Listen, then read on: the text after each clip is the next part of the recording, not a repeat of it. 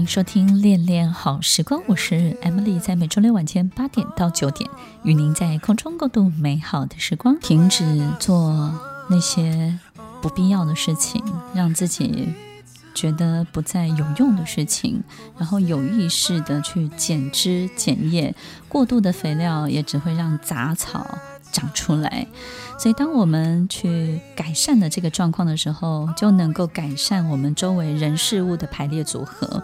因为当你剪枝剪叶，有一些不必要的人就清空出去了，有些不必要的事情就不会再发生了。那清空了，它就会 welcome，就会迎来更多新的人事物，于是所有的速度感就会完全不一样喽。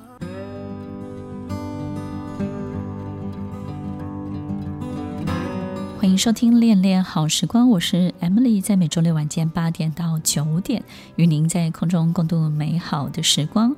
我们刚刚分享了，就是速度这件事情，其实呢可以减脂减液。哎，我们觉得减脂减液为什么可以跟速度有关系？哦，原来其实清空了，迎来新的，那么新的速度感当然就会不一样，对不对呢？于是呢，它就让我们的人生的转速。开始有了不同的变化。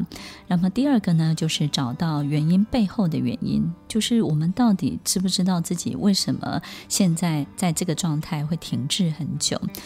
如果有因才有果，我们就会去检查这个因果之间的关系，对不对？那如果在这个世界上，在这个地球，它就是一个二维、三维的空间，它就是因果线性的发展，那我们就要好好去想，到底我们做了什么。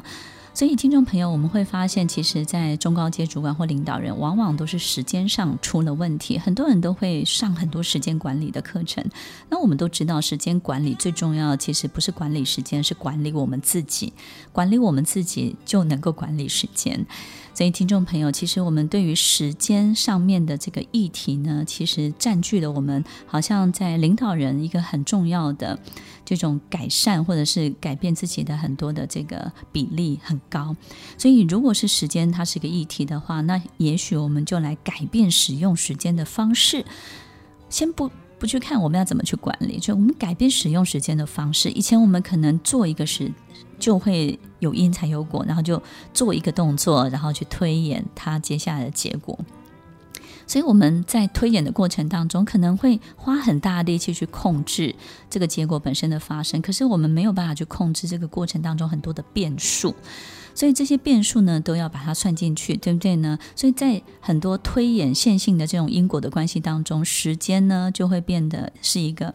可能必须要的资源，因为它可能会浪费你很多的时间在解决变数，或者在推演这一步到下一步的过程当中，可能第二步比较简单，但是第六步呢，它可能花更长更长的时间。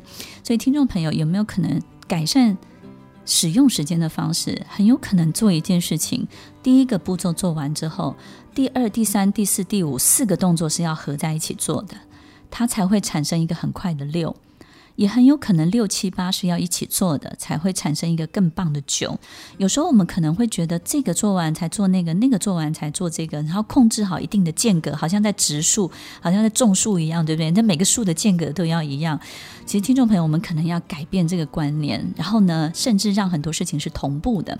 所以改变使用时间的方式，第一个就是同步，第二个呢，我们必须要接受很多的动作，它必须 bundle 在一起做的。然后第二个呢，就是以前我们可能会希望有一个人，他是慢慢成长的过程，比如说一个员工或者是一个你手边的爱将，你希望他是慢慢成长的。但是你现在可能改变一个对时间的观念，就是你希望他快快的被帮助。对不对？然后快快的被你使用，快快的能够协助到你，快快的能够贡献到这家公司，所以他就不能够慢慢的成长。那你当然要逼他很快吗？其实你应该是要快快的帮助他。所以听众朋友，过去我们不想帮助太多，但是我们现在可能要很快的伸手帮助他，那他很快的就能够成长，很快的就能够为你所用。然后接下来可能有些人。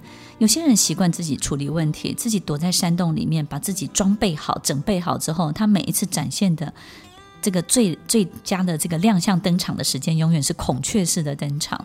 有的人就需要这个，但是你可能逼他在大庭广众或是众人面前要努力，要按部就班，他就会非常的痛苦，而且他会觉得没有这种惊喜。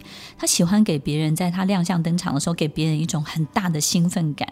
那越是这样，你就越需要去理解，你身边如果有这样的人，他需要的时间的方式就不一样。他需要有一个足够的时间躲在山洞里，然后在山洞里呢装备好他自己，然后最后他的亮相登场也非常非常成功的达到他想要达到的。